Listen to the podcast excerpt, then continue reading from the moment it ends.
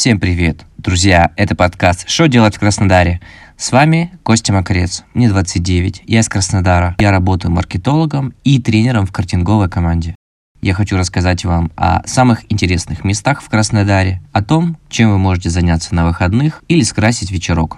Когда я ехал мимо стадиона Краснодар, в самом начале парка, я замечал необычное здание, которое выделяется на фоне всего остального. Оно было в неоновых цветах, розовый, зеленый, желтый. И я не мог понять, что это такое. То ли это выставочная галерея, то ли это музей. Но я зашел на сайт и узнал, что это никакой не арт-объект и не галерея, а это спорткомплекс, в котором есть корты для сквоша. История сквоша начинается в 19 веке в закрытой школе для мальчиков Хэроу, Лондон. Студенты этой школы, не зная, что делать в ожидании очереди, выхода на корт для игры в ракетки, начали играть мягким мячом о стены рядом стоящих зданий. И так и зародилась игра. Специальный корт для сквоша был построен еще в 1860 году, а также даже на судне «Титаник» был корт для сквоша.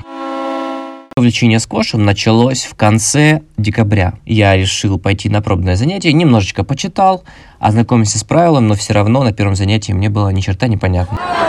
Первое занятие у меня было с персональным инструктором. Сначала мы изучили теорию, размялись, побегали. Мне, кстати, очень зашел этот подход, когда вы не тупо начинаете играть, а когда вы разминаете свой организм, потом вы немножко вкатываетесь в игру, ты получаешь какие-то теоретические знания очень интересные, а последние 10-15 минут вы уже играете. Мне очень понравилось, потому что это не просто какой-то цикличный спорт, я много чем занимался. Например, я занимался бегом, плаванием. И хочу сказать, что в отличие от бега, должен э, постоянно думать о том, в какую сторону ты ударишь, с какой силой бить, как можно обмануть твоего соперника. В чем суть сквоша? Вы играете вдвоем маленьким каучуковым мячиком. Ваша задача сделать так, чтобы мяч соперника два раза стукнулся о пол или улетел в аут. Это очень затратная игра в плане энергии. За 10 минут сквоша я устаю больше, чем за час бега. Я отходил где-то 4 занятия.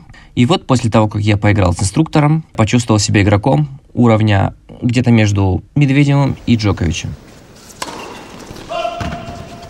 я решил поучаствовать в групповых занятиях. Пошел на тренировку для начинающих. И что вы думаете, сколько раз я выиграл?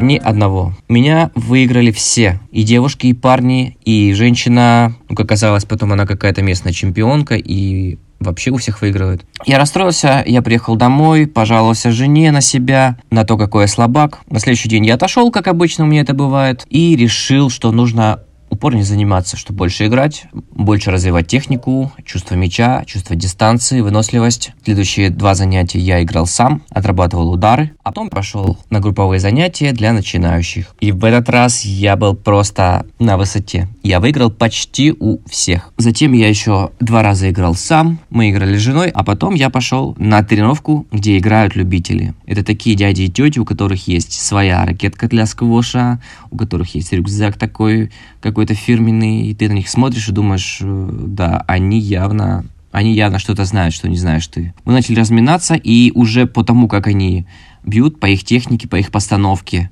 тело понял, что мне будет очень сложно выиграть даже одну партию у кого-то. Я проиграл всем. Вообще всем, с кем я играл, за исключением одной партии, и то я выиграл ее у девушки, которая вначале выиграла меня почти в сухую, но в конце она, видимо, устала. Здесь я уже не так расстраивался, наверное, как в первый раз, когда я продул всем, потому что я понимал, что уровень разный, мне до их уровня нужно расти. А сейчас хочу рассказать немножко о самом спорткомплексе. Это дико крутое здание. Оно внутри и снаружи выглядит как какой-то арт-объект. Внутри там э, неоновые лампы, которые подсвечивают папоротники, какие-то пальмы с камешками. Везде чисто, стерильная чистота, раздевалки с теплым полом. В общем, э, таких спорткомплексов я еще не видел. Обычно те спорткомплексы, в которых я был, это какие-то советские здания, либо начало двухтысячных, раздолбанные, со старым оборудованием, с каким-то полумертвым светом, с э, недовольным консьержем, с каким-то сторожем-алкашом. Ну, чисто кубанские такие, знаете, колоритненькие местечки. Друзья, всем спасибо за то, что слушали мой подкаст. Я надеюсь, вы узнали много нового и полезного про сквош в Краснодаре, про этот замечательный спорт. Встретимся с вами в следующем выпуске. Goodbye!